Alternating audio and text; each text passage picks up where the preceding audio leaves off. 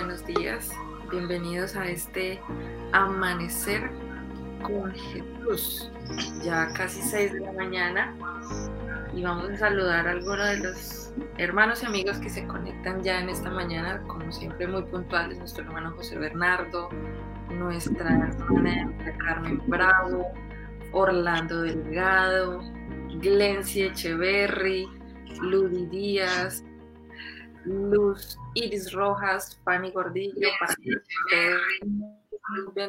día y para cada una de las personas que están conectando en esta mañana. Muy buenos días, Pastor. Muy buenos días, Paulita. Es un gusto saludarte en esta radiante mañana. El sol ha salido con esplendor aquí en los llanos orientales, en el Villavicencio.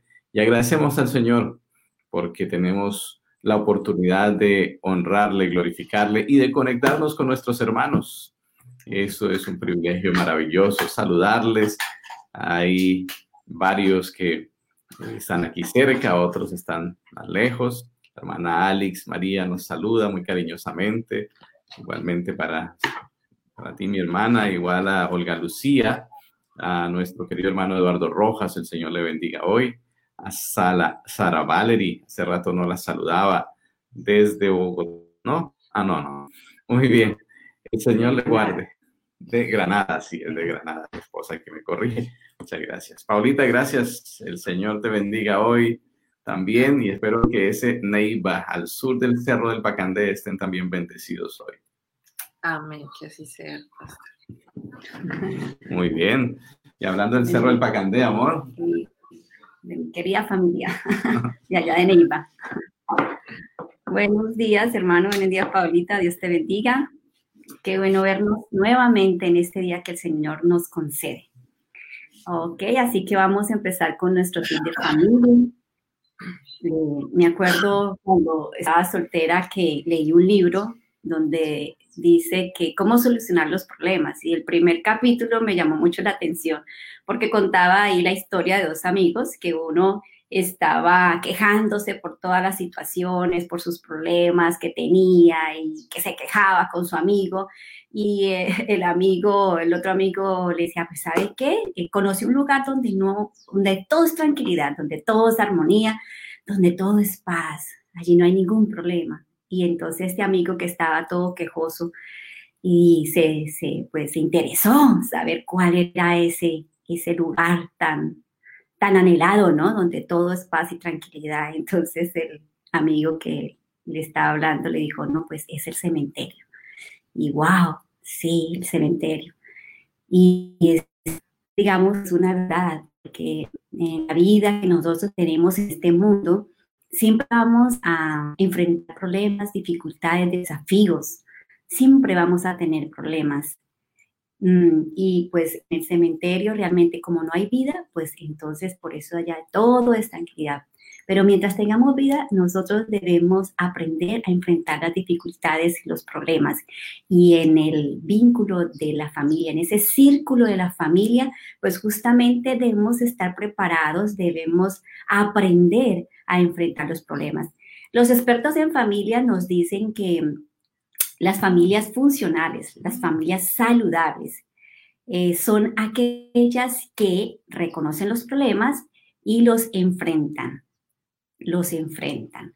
Los únicos problemas que no se pueden solucionar, los únicos que no se pueden resolver, son aquellos problemas que nunca eh, los dimos a la luz, que se quedaron ahí guardados en el corazón. Eh, son aquellos problemas que nunca los hablamos. Esos son los que no se pueden resolver. Así que, queridos hermanos y amigos, mm, debemos tener esa consigna de que vamos o tenemos que siempre enfrentar problemas, pero que juntos, como el Señor nos ha establecido como eh, cónyuges fundadores del hogar, eh, somos responsables en mantener la armonía de nuestro hogar.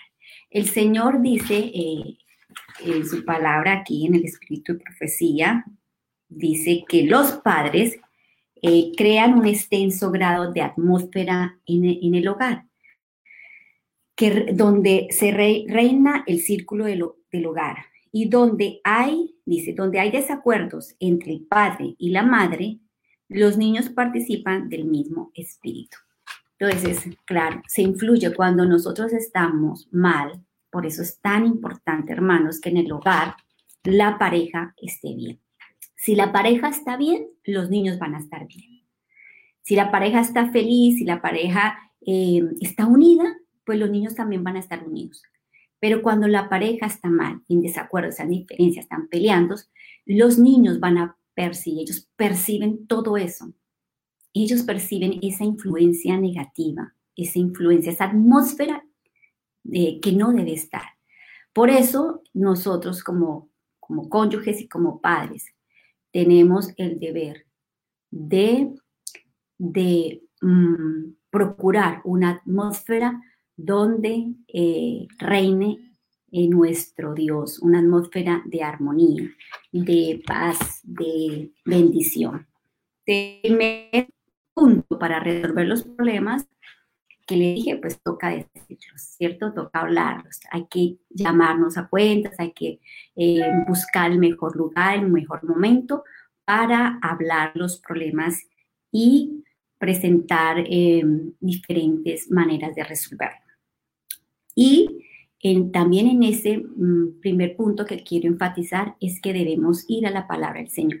La palabra del Señor tiene muchos consejos que nos eh, ayudan a que la armonía del hogar sea algo especial en nuestros hogares.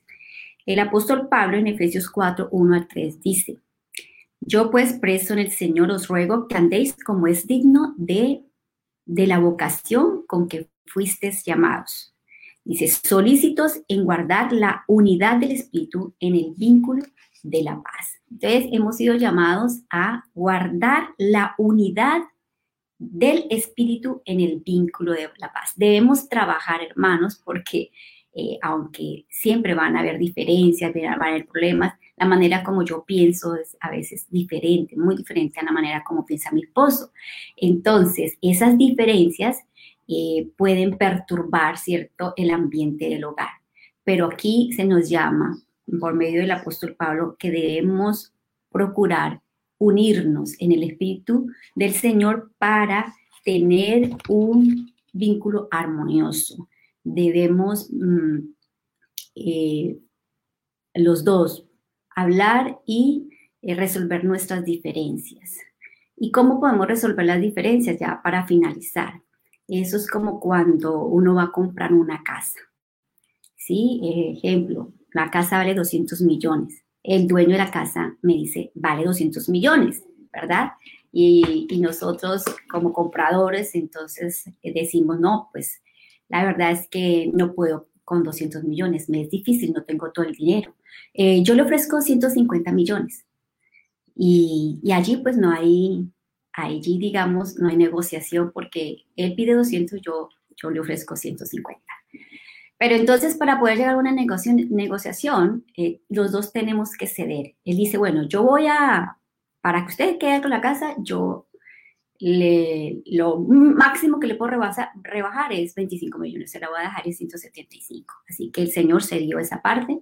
Ahora, de mi parte, pues si yo quiero comprar la casa, pues tengo que también dar algo, tengo que esforzarme y conseguir otro préstamo, ¿verdad? 25 millones de otro banco, digamos, para poder entonces eh, ponernos de acuerdo, resolver esa diferencia.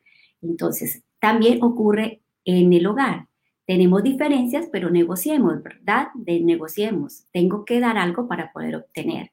Sí, debo que, digamos, eh, ceder, ceder para poder eh, hallar un acuerdo, una negociación. Ah, ese sería el mensaje de esta mañana, que podamos resolver nuestros problemas unidos, ¿verdad?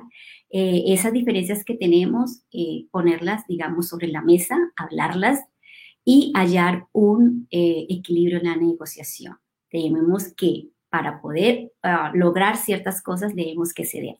Las personas que son inflexibles o las familias que son inflexibles, cuando ponen un punto y es así y no se diga más, pues no habría negociación y va a quedar la situación eh, sin resolver. Pero cuando eh, somos parejas, digamos, que somos flexibles, ¿cierto? Que cedemos, bueno, está bien, yo voy a dar esto y listo. Llegamos a un acuerdo, esas parejas pues les va a ir mucho mejor en, en el hogar y en resolver los problemas. Así que este es un punto importante. Mañana continuaremos, hermanos, cómo podemos nosotros resolver los problemas, los conflictos en nuestro hogar. El Señor nos acompañe, nos bendiga y continuamos con este momento especial de la el aprendizaje del estudio de la palabra del Señor, de ser enriquecidos con ella. Amén. Muchas gracias, amor. Justamente en estos días aprendí una frase. Bienaventurados los flexibles. Una nueva bienaventuranza. Sí, amor. Sí. Bienaventurados los flexibles porque no serán doblados hasta romperse. Wow. Ese fue algo que escuchamos en un buen seminario. Ah, qué bien. Es una bendición tener familias nutricias, familias felices, así sonrientes como la familia Lizarazo Vallejo. Un abrazo de bienvenida a nuestros queridos amigos desde Yopal, Casanare, la perla del Casanare. Bienvenidos, buenos días. Pastor, buenos días. Hermana Marisela, buenos días. Nos da gusto saludarles en esta mañana. Aquí está lloviendo. Si allá el día está radiante, aquí eh, amaneció con lluvia. Buenos días, pastor, hermana Marisela. Dios les bendiga. Gracias, Erika. Dios te bendiga también. Qué bueno, qué bueno saludarle. Entonces ustedes son flexibles también, ¿verdad? Son de esa Claro que sí, pastor, claro que sí. La vida nos enseña eso. Así es, así es. Muy bien. En medio de de todas las cosas, lo que nos da la fortaleza para no rompernos, ¿verdad? Es la comunión con el Señor. Es la verdadera fuente de bienaventuranza en nuestra vida. Así que, Pastor Luciel, hermana Erika, es el momento de conectarnos con Dios. Diríjanos en este momento de eh, oración tan especial. Claro que sí. Eh, muy bien, Pastor, gracias. Y quiero compartirles una hermosa promesa antes de orar. Eh, Jeremías 33, 3 dice, clama a mí y yo te responderé y te enseñaré cosas grandes y ocultas que tú no conoces. Amén. Amén. Vamos a orar. Amantísimo Padre Celestial, la honra y la gloria sean siempre, Señor, para ti. Gracias, oh Padre, por el día que nos has dado hoy. Gracias porque eres un Dios maravilloso con nosotros que nos ayudas en todo momento. Gracias porque nos amas demasiado. Perdónanos, Señor, cuando no a veces hacemos lo que no te agrada, pero ayúdanos, Señor, para que cada día podamos estar más cerca de ti. Señor, en tus manos eh, nos colocamos hoy una vez más, eh, colocamos nuestras vidas. Señor, pedimos la unción de tu Santo Espíritu. La necesitamos, oh Padre, cada día en medio de esta pandemia, Señor. Pedimos eh, tu salud, tu fortaleza, Señor, que nos des, tu sanidad, oh Padre, para que bendigas a cada hogar, a cada familia, Señor, aquí representada en la asociación, oh Padre. Y de manera especial hoy, Padre, eh, queremos orar por el ministro Armando Cruz, queremos orar allí, eh, el que se encuentra allí en el distrito de Patriaricoro, Señor, queremos orar para que tú, Señor, le unjas con tu Santo Espíritu, le dé mucha sabiduría en todo lo que él haga, en todo lo que él emprenda, Señor, y que dirija su vida, Señor. Y también, Señor, le des un buen encuentro, que tu, Señor, pueda darle mucha sabiduría en la elección, Señor, en la formación de su nuevo hogar. Bendícele a él, Señor, su familia, sus familiares, los dejamos en tus manos, dale la salud, Señor, especialmente a su abuelita, Señor, que está en quebranto de salud, para que tú pongas tu mano sanadora sobre él. También, Señor, queremos seguirte pidiendo eh, por cada una de nuestras peticiones, para que tu Señor, se las conteste de acuerdo a tu voluntad. Señor, una vez más pedimos tu bendición para tu pueblo, para que tú, Señor, tengas misericordia de nosotros, para que tú nos bendigas en todo momento. Oramos, Señor, por la Asociación de los Llanos, oramos por la Unión Colombiana del Sur, la del Norte, Señor, acá en Colombia, por todo el mundo, Señor. Somos una sola iglesia a nivel mundial y pedimos tu misericordia en, este medio de pandemia, para que tú, Señor, seas con cada uno de nosotros. Señor, ahora al estudiar tu palabra, queremos pedir tu sabiduría, tu Santo Espíritu para entenderla. Usa, Señor, aquí los pastores que van a predicar tu palabra, que es la ley de Dios en el Nuevo Testamento, y que podamos, Señor, aprender todas estas enseñanzas en nuestra vida diaria. Bendícenos, Señor, en todo momento y síguenos guiando, Señor, en todo. Todas estas cosas en el nombre de Jesús. Amén. Amén. Amén. Amén. Gracias. Gracias, Erika, por esta hermosa oración. Amén. Muchas gracias. El Señor siga bendiciendo a cada uno de nosotros en este día y nos inspire en el estudio de su palabra.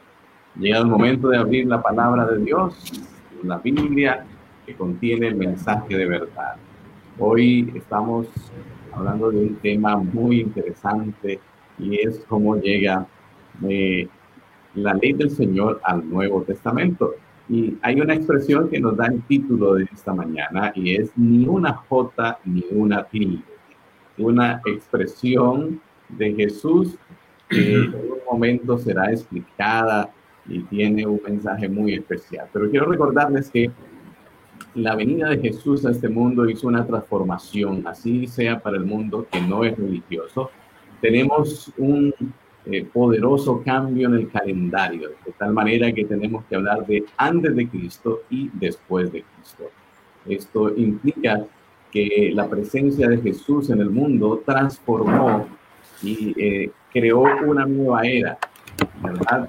Así que cuando hablamos del año 70, del año 400, del año 500, tenemos que especificar si fue antes o después de Cristo. Y esto indica la fuerza que, transformacional que tuvo la presencia de Jesús. Asimismo, quiero eh, recordar algo que se hablaba acerca de los discípulos de Cristo que predicaban mm, después de que Él ascendió al cielo. La iglesia en los primeros años eh, tuvo hombres muy dedicados que proclamaban el mensaje de Dios en todo el Asia Menor y de ellos se decía que estos son los que ponen el mundo boca abajo, de cabeza para abajo.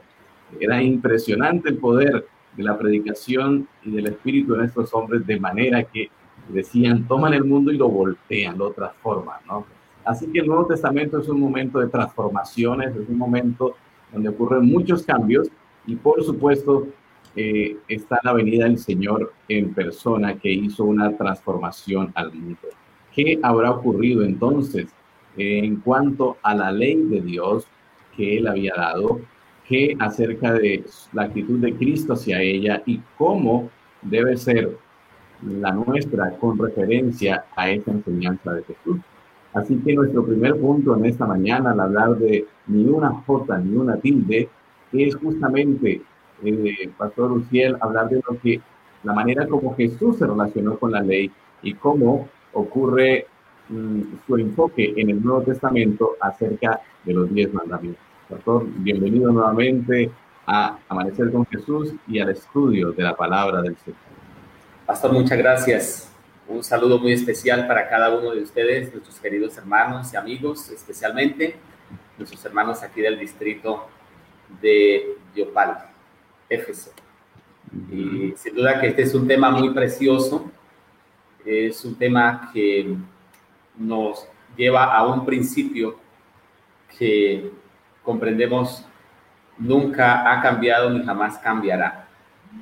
Eh, hoy nos ubicamos en la Santa Ley en el Nuevo Testamento, pero sin duda que esta controversia, como ya se ha estudiado ampliamente, inició en el cielo, eh, se introdujo allí en el Jardín del Edén y a través de toda la historia en la iglesia de la humanidad eh, hemos encontrado como ese, eh, esa guerra fuerte hacia la ley de Dios. Y llama la atención, pastor, cómo en el primer sermón que el Señor predicó allí, el famoso Sermón del Monte, en aquella audiencia que según Mateo capítulo 5, el versículo 2, el versículo 1, dice, viendo la multitud, eh, ante una gran multitud, con sus discípulos eh, reunidos, eh, yo quiero imaginarme que todos ellos se preguntaban de qué iría a enseñar aquel nuevo maestro, qué dejaría en la mente de esa audiencia sus palabras hacia dónde estarían dirigidas.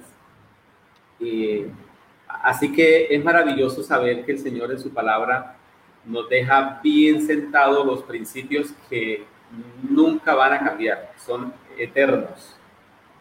En el versículo 17, en el versículo 17 del capítulo 5 de Mateo, por si alguno está por allí eh, pensando eh, acerca de lo que él está enseñando, qué es lo que debe quedar claro en la mente para todos.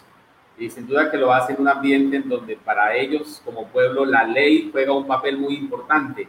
Claro La ley de Dios es fundamental para ellos, como debe serlo también para nosotros, ¿verdad? Así que el Señor dice estas palabras del verso 17. No penséis que he venido a abolir la ley o los profetas no penséis que he venido a abolir.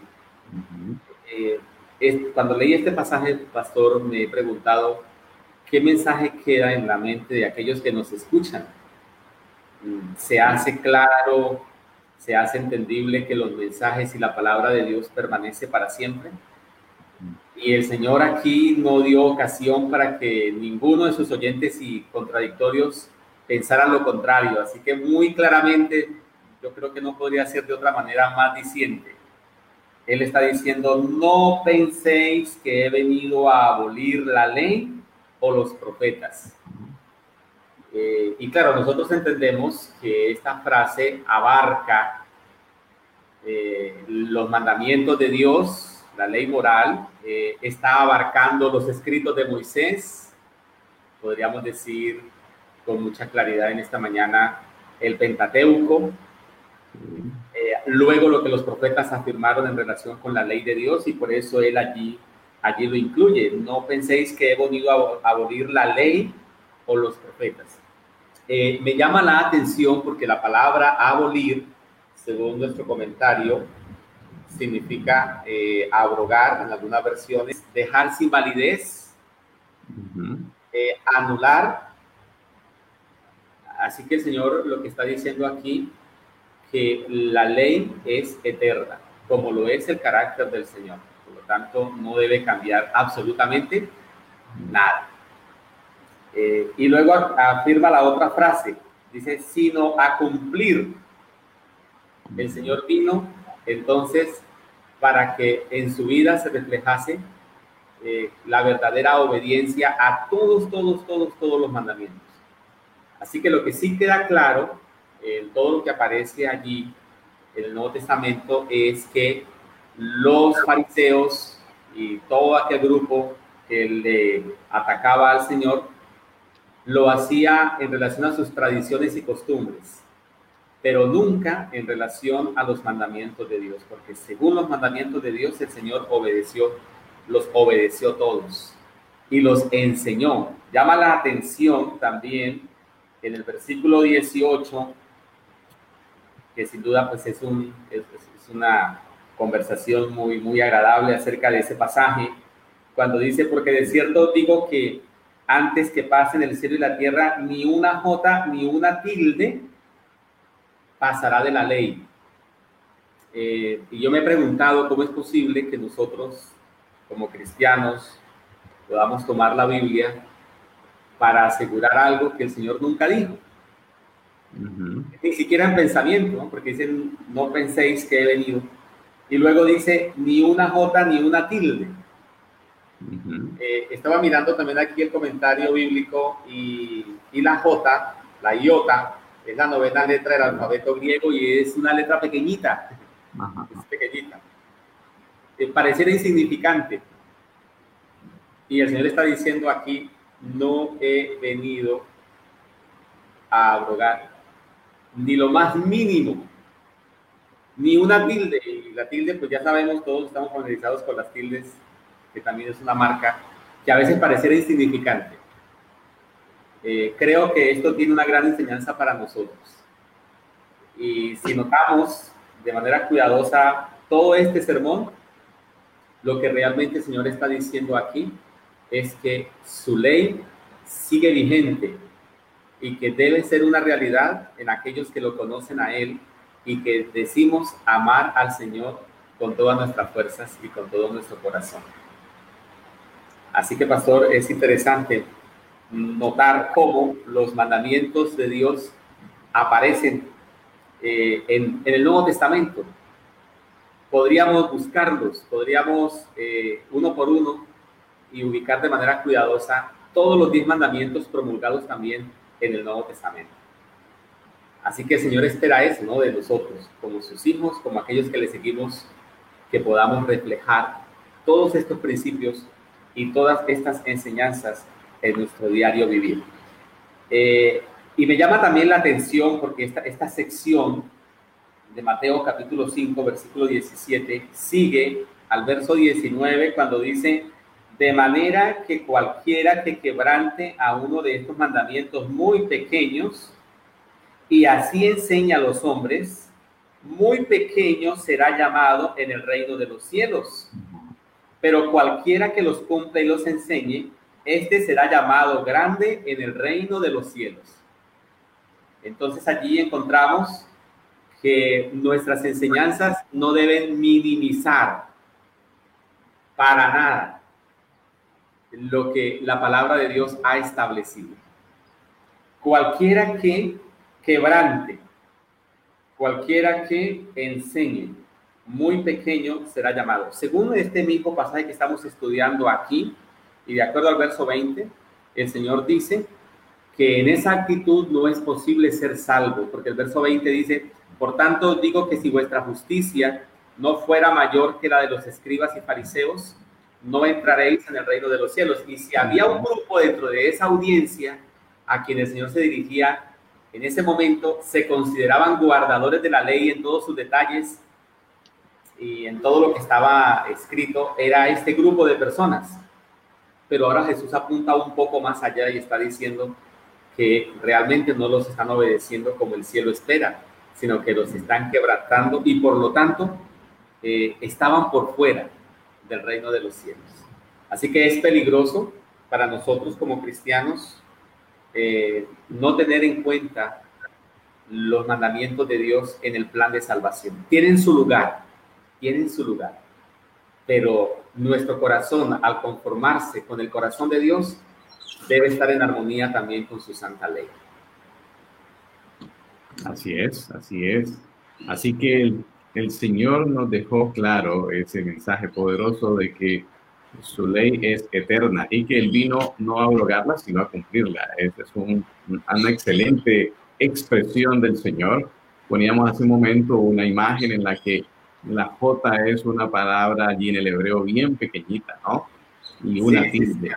Ahora, eh, qué, interesante eh, es que una tilde puede hacer toda la diferencia, ¿no? Aún en nuestro idioma, la tilde es algo tan pequeño, pero puede cambiar eh, inmensamente, ¿no?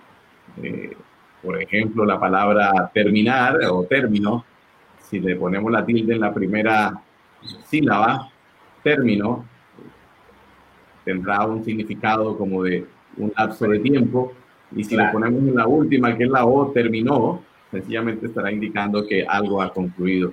En fin, tantos ejemplos tenemos en el español como también en el hebreo y en el griego. Esto es muy interesante. Ahora vamos a hablar acerca de, de, de lo que conectaba, ¿cierto?, la ley y es con el pecado. Obviamente la infracción de la ley es pecado. Así que queremos invitar al pastor Carlos Moreno para que nos hable de esta sección. Pastor, buenos días, bienvenido.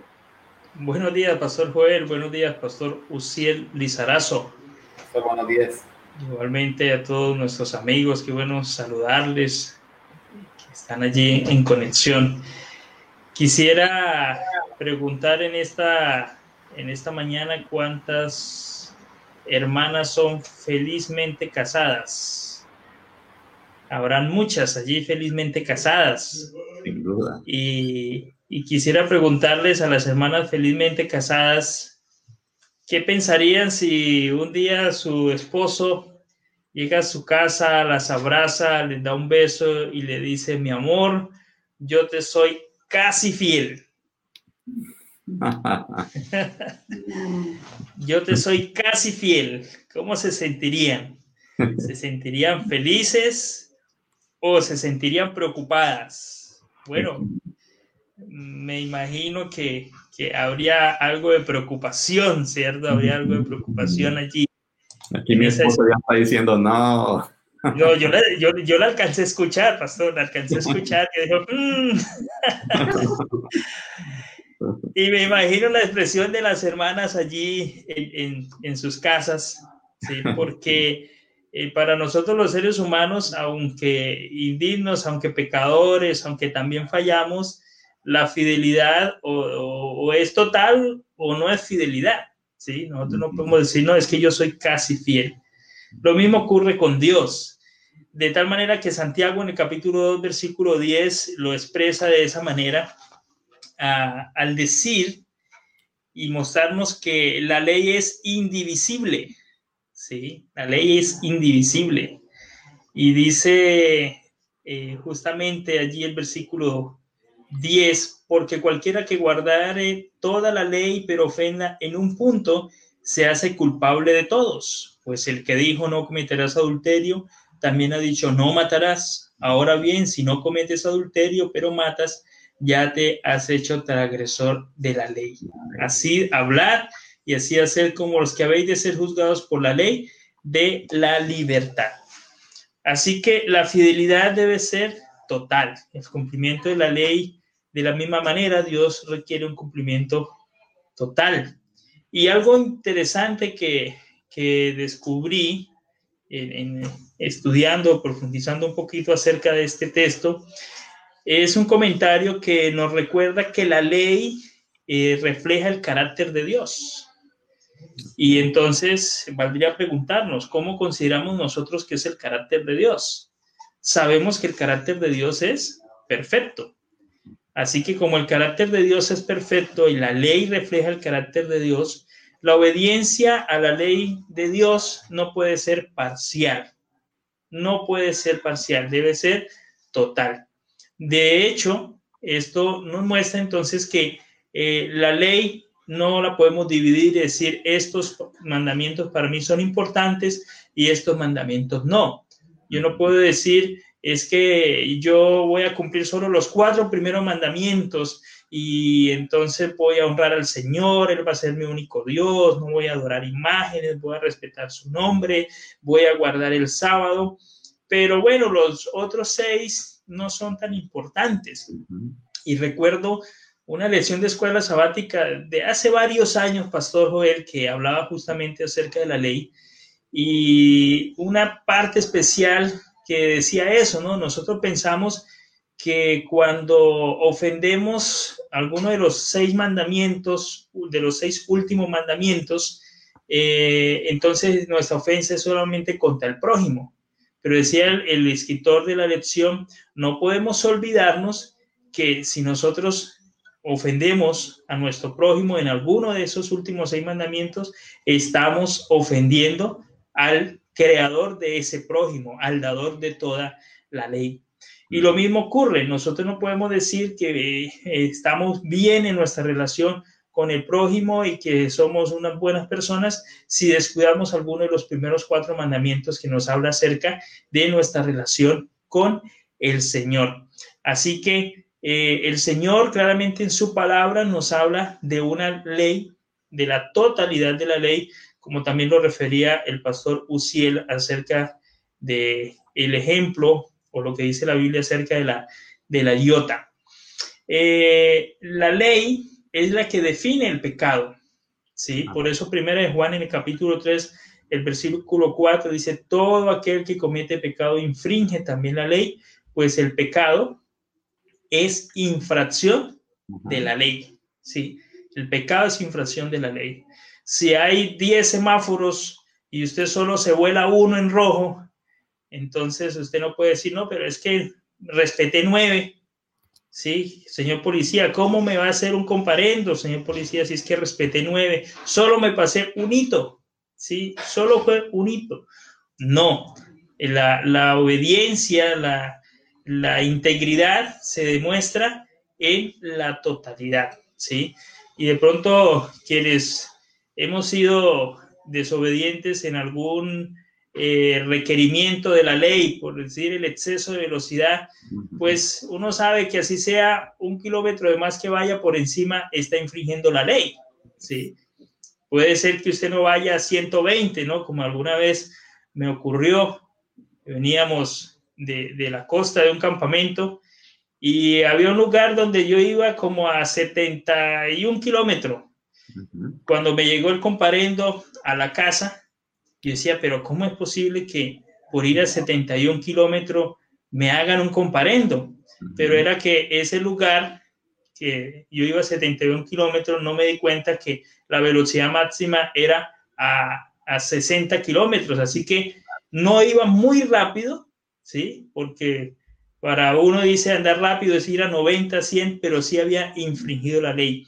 Así que ese es un, un ejemplo de lo que nos muestra que toda la ley debemos nosotros observarla y que la ley tiene como propósito, pues, mostrarnos el pecado. ¿sí? El pecado es infringir la ley. Romanos 3:31 nos habla de que la ley y la obediencia nosotros no podemos reemplazarla por algunas otras virtudes cristianas. Yo no puedo reemplazar la obediencia por la oración. No puedo decir, Señor, es que eh, yo sí quebranté un mandamiento, pero es que yo estoy orando dos horas al día, o es que yo estoy estudiando la Biblia más. Señor, sí, ofendiendo mandamientos, pero es que yo me estoy conectando fielmente al amanecer con Jesús. ¿Sí? No. Eh, vamos a leer lo que dice Romanos 3:31. Dice, luego por la fe invalidamos la ley en ninguna manera, sino confirmamos la ley. Entonces yo no puedo decir, yo es que yo creo en Cristo, yo acepto a Cristo, no necesito cumplir la ley. No, por el contrario, entre más nosotros amamos al Señor, pues más obedientes somos porque Jesús lo dijo. Si me amáis, demuéstramelo. ¿Y cómo? San Juan 14, 15, si me amáis, guardad mis mandamientos. Así que, apreciados amigos, el Señor espera de nosotros la obediencia total a Él. Y entonces podríamos decir, bueno, de esa manera ninguno se salva. Bueno, recordemos la promesa del Señor y es que el Señor quiere darnos un corazón nuevo, un corazón limpio. Y el Señor dice, esparciré sobre vosotros agua limpia, los limpiaré de todos vuestros pecados, de todas vuestras inmundicias, les daré un corazón nuevo y grabaré en él mis leyes y mis estatutos para que los pongáis por obra. Cuando nosotros caminamos tomados de la mano del Señor, Dios hace esa transformación en nuestro corazón y podemos caminar siempre en obediencia a su palabra. Amén. Muchas gracias, pastor. Muy didáctico y muy claro ha quedado el mensaje de la necesidad de obedecer toda la ley, porque cualquiera de estos puntos que se transgreda, pues ya nos deja deudores de todo. Así es. Y por supuesto, como usted termina diciendo, ¿cómo puedo entonces cumplir la ley? ¿Cuál es el desafío que tenemos hoy y cómo lograr alcanzarlo. Bueno, vamos a pedir al pastor Darwin que nos eh, ayude en el estudio de esa pregunta y es un desafío muy importante. Buenos días, pastor Darwin, bienvenido. Buenos días, pastor Joel. Buenos días, pastor Carlos. Buenos días, con, con las hermanas del chat cuando usted hacía la pregunta que todos, más de una, diríamos nosotras, se, se despelucó, se encrespó, estaban allí que respondían y que se reían. Y cuando decía lo de la velocidad, todos como que tenemos algo que recordar cuando decimos que hemos andado más de la velocidad. Pero bueno, de, eso, de esto se trata, de seguir aprendiendo y creciendo. Queremos saludar a todas nuestras personas que están allí conectadas y vamos a seguir con esa pregunta que usted me hace, Pastor Joel, tan importante. ¿Cómo puede el hombre cumplir la ley? Bueno, lo primero que quiero decir es que es más fácil aparentar que ser. Empecemos con ese principio, ¿no? Del ser humano. Al ser humano se le hace más fácil a veces aparentar que el mismo ser. Y eso lo podemos ver nosotros en gran cantidad de, que personas de la farándula que prefieren, como dicen a veces los muchachos, siempre muy bien puestos y muy bien organizados, así la nevera esté vacía. A veces en la vida cristiana pasa algo similar. A veces en la vida cristiana se nos hace más fácil mostrar una apariencia que lo que realmente hay en el corazón. Y los judíos eran muy expertos en eso, gracias a la familia Treana y a la familia, a la hermana Glency que nos saluda en esta obra, porque los judíos también eran unas personas que les gustaba mucho lo que estaba en su exterior, a tal punto que cuando se nos hace esa pregunta, ¿cómo puede el hombre cumplir la ley? Eh, hay algo que es más importante que cualquier ceremonia, y lo dice 1 Corintios 7, 19, la circuncisión nada es, y la incircuncisión nada es, sino el guardar los mandamientos de Dios. A ellos les estaban más enfocados en lo que podían llegar a mostrar a través de su apariencia, a lo que realmente estaban viviendo desde sus interiores. Ahora, ¿por qué es tan difícil que muchas personas puedan comprender la necesidad de guardar los mandamientos de Dios? Hay personas que se oponen a esto, hay personas que pelean con esto. Yo recuerdo tener un profesor en la universidad, eh, perdón, en el colegio, cuando yo era un niño, y recuerdo que este profesor me sacaba lágrimas cuando yo llegaba a la casa y era porque él me decía en algún momento, me decía, pero yo no entiendo cómo mis estudiantes, un profesor de filosofía, y él me decía, yo no entiendo cómo mis estudiantes de un colegio no adventista, por supuesto, cómo mis estudiantes creen que una persona va a estar en el vientre de un pez y va a durar tres días y no se va a morir. Y yo no entiendo cómo es que creen todavía esas parábolas de un niño que golpeó un gigante y esas historias fantasiosas, decía él, ¿no?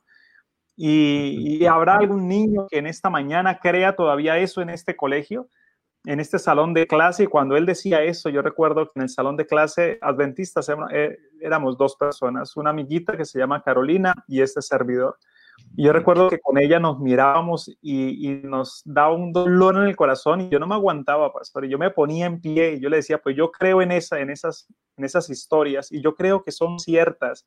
Y él decía, pues a mí se me hace imposible que eso sea una realidad. ¿Por qué ocurre eso? ¿Por qué para algunas personas los mandamientos se les hace imposible? ¿Por qué para algunas personas la vida cristiana se les hace imposible? ¿Por qué no entienden las cosas de Dios?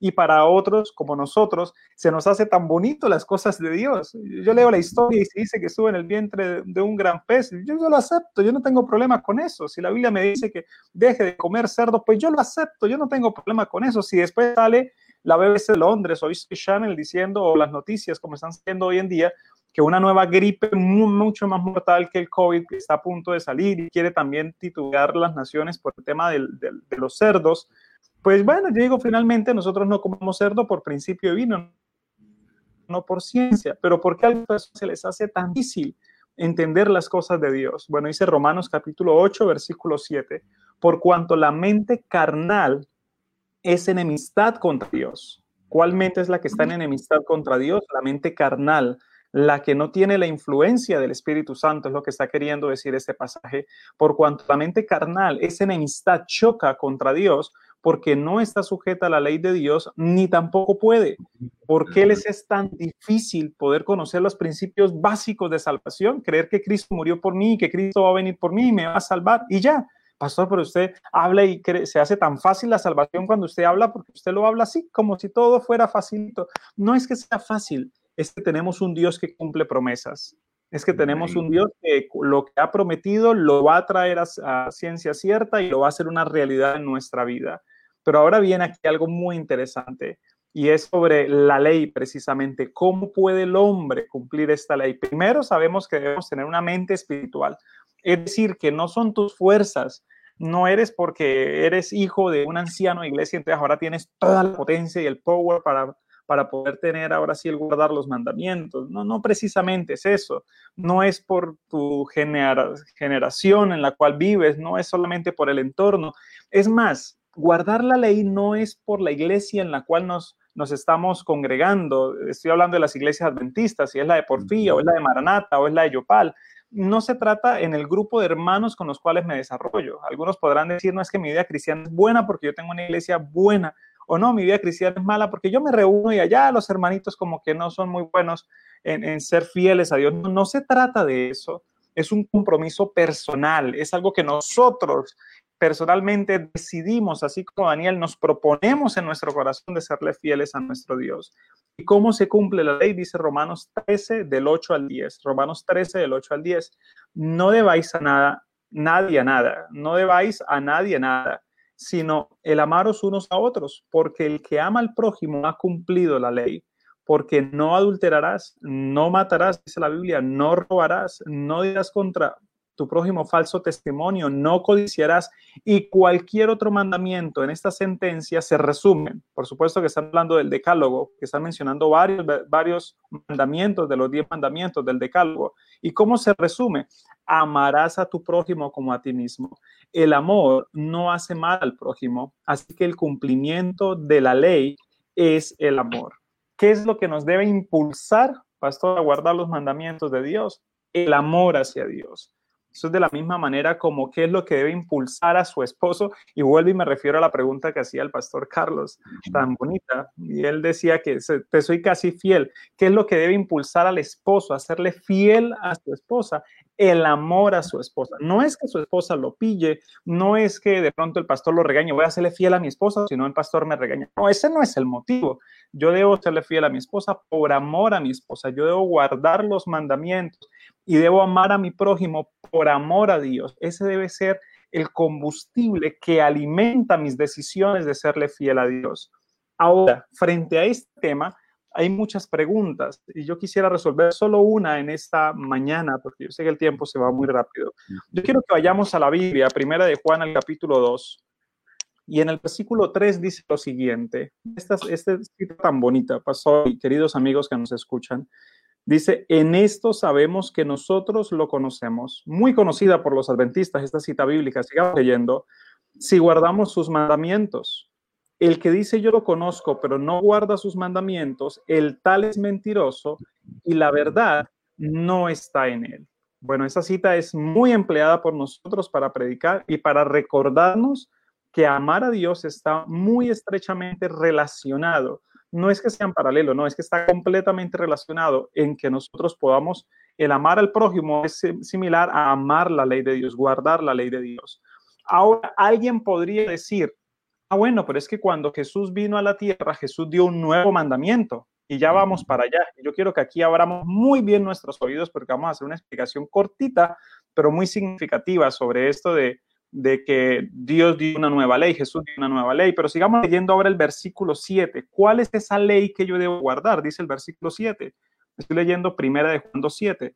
Hermanos, dice la escritura, no se escribe un mandamiento nuevo, lo primero que está diciendo Juan es, mira, yo no me estoy inventando nada que no sea lo que ya está. Dice él, sino el mandamiento antiguo que habéis tenido desde el principio.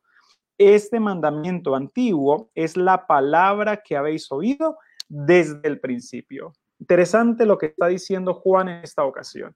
Lo primero que quiere dejar Juan muy claro, imaginen, este, este gran hombre en esta epístola, lo primero que él quiere dejar el apóstol, es decir, tenemos que amarnos unos a otros, porque en eso sabemos si amamos a Dios, que nos amemos unos a otros y que guardemos sus mandamientos. Lo segundo que él dice es, si ustedes no los guardan, son unos mentirosos. Ese de Jesús y Jesús, eso no va a valer nada si no guardan los mandamientos. Lo tercero que dice Juan en esto que estamos leyendo es, no nuevo, sino el mandamiento que habéis tenido el antiguo, que habéis tenido desde siempre. Y aquí es donde algunas mentes cristianas entran en conflicto.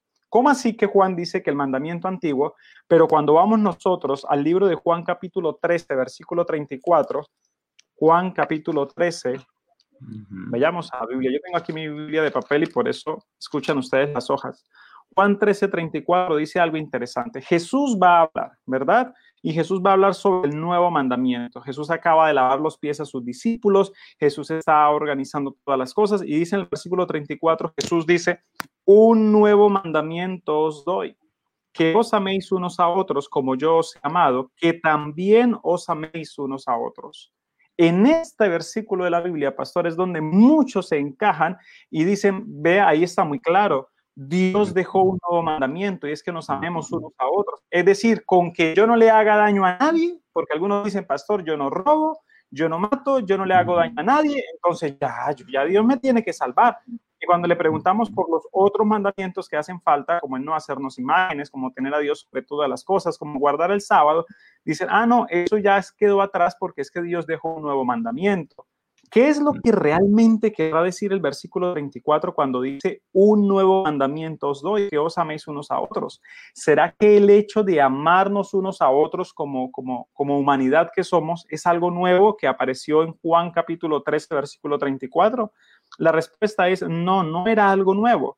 Pues Levítico capítulo 19, versículo 18, y si me permite vamos a Levítico 19, 18, habla precisamente sobre el amor de los unos hacia los otros, ese respeto de los unos hacia los otros. Y dice Levítico 19, 18, no te vengarás ni guardarás rencor a los hijos de tu pueblo, sino amarás a tu prójimo como a ti mismo. Yo Jehová lo he dicho. Interesante. Entonces, ¿qué es lo nuevo, pastor? Si Jesús dice un nuevo mandamiento os doy que se amen, y leo Levíticos, y desde Levíticos, hermanos, o sea, del tercer libro del Antiguo Testamento, Génesis, Éxodo, Levítico, desde allí atrás ya existe la palabra de Dios diciendo, ámense, necesito que se amen los unos a los otros. ¿Qué es lo que se torna nuevo? Es una pregunta que de pronto muchos podemos hacernos. Pastor, ayúdeme a solucionar eso, porque muchos me han dicho eso, no mandamientos doy. Ahora yo, ¿qué, qué, les, qué le digo a esta persona? Lo primero que hay que decirlo es Levítico 19, 18. Dios ya nos había a amarnos los unos a los otros. ¿Cómo entiendo yo esto? Se lo voy a explicar porque no habría tiempo para darlo a que todos nos pusiéramos a analizarlo, pero vamos a explicarlo brevemente. Si ustedes se dan cuenta, Levíticos 19, 18 dice Dios o Jehová nos invita a amarnos unos a otros como nos hemos amado a nosotros mismos.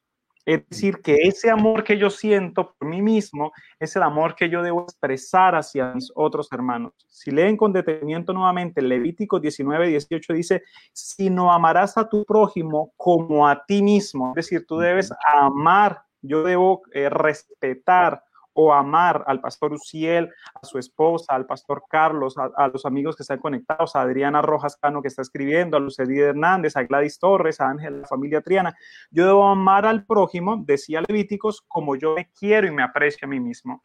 Cuando Jesús viene en Juan 13:34, él dice un nuevo mandamiento os doy. ¿Y qué es lo que él hace nuevo? Que él dice que os améis unos a otros pero él ya no dice como ustedes se aman, sino como yo os he amado, dice Jesús. Ahora Jesús magnifica el mandamiento, no lo reduce, no lo suprime, no es que abolió los diez mandamientos, por el contrario, lo exalta, porque él ahora dice, vea, ustedes se tienen que amar, no como usted se ama, porque es que ahora estamos llenos de depresión, ahora estamos llenos de, de, de envidia, estamos llenos de egoísmo, no, ahora debemos amarnos los unos a los otros, dice Jesús, como yo les demostré que yo los amo. Ahora preguntémonos, ¿cómo nos demostró Jesús que nos ama? Hombre, pero no, no, es difícil de darnos cuenta que la manera como Jesús nos demostró que nos ama es que aún entregó su vida por sus enemigos. Es que aún dijo, Padre, perdónalos porque no saben lo que hacen. Es que aún estuvo dispuesto a cumplir la profecía con tanto sacrificio y con tanto dolor para enseñarnos a nosotros la veracidad y el cumplimiento de la ley de Dios en nuestra vida. Entonces, hermanos queridos, cuando nos digan que Dios nos ha dado un nuevo mandamiento, pues lo que Dios nos ha enfatizado y nos ha dicho es que ya el ser humano debe aprender a amarse los unos a los otros bajo el ejemplo y el testimonio del, del, mismo sacrificio de nuestro Señor Jesucristo. Y ahí es donde se magnifica y crece este maravilloso mandamiento. Entonces, concluyo diciendo lo siguiente, ¿puedo yo amar a Dios y guardar sus mandamientos a, a través de mente carnal? La respuesta es no, no puedes, no vas a ser capaz, no lo vas a entender una mente carnal. Usted le pregunta una mente carnal y le dice, usted debe tener solamente una esposa y va a decir, eso es ilógico. ¿Cómo así que una esposa? Si uno lo que debe tener son muchas mujeres y muchos hombres dicen eso. No sé si yo estoy seguro que mis amigos lo han escuchado y han dicho, no, pero qué cuento de una sola mujer. Yo por eso no me caso, porque a mí me gusta estar es aquí, me gusta estar allá. Una mente carnal no entiende la fidelidad. Una mente carnal no entiende que robar es malo. Una mente carnal no entiende que la codicia es dañosa. Una mente carnal no entiende estas cosas porque necesitamos tener una mente espiritual. Es decir, necesitamos que lo que nos impulse es el deseo de agradar a Dios. No el deseo de vernos bien y ser santos, no santos por nosotros mismos, sino es el deseo de agradar a Dios. Segunda conclusión, es necesario que todo lo que hagamos lo hagamos directamente por amor de Dios que lo hagamos directamente porque entendemos el sacrificio de Jesús por nosotros, no que lo hagamos por el cumplimiento de una norma, sino que lo hagamos por nuestro cuidado. Y vuelvo otra vez al ejemplo que utilizaba el pastor Carlos y él decía, si me paso el semáforo en rojo, yo no me paso el semáforo en rojo sí o no, para que la policía simplemente me atrape o no me atrape. No, yo no me paso el semáforo en rojo porque seguramente si me lo paso, si, si me paso este semáforo en rojo, pues otra persona me va a poder golpear y si yo ando con mis hijos o ando con mi esposa o ando solo, mi carro se va a poder volcar y va, voy a poder tener un accidente terrible, voy a poder morir o voy a poder hacerle daño a otra persona. Entonces, yo no me paso el semáforo en rojo porque me autopreservo y me cuido. Lo mismo pasa con la ley de Dios. Yo guardo los mandamientos de Dios porque me quiero auto, autopreservar y autocuidarme. Y la manera de hacerlo es a través de los mandamientos. Por eso termino dando una invitación.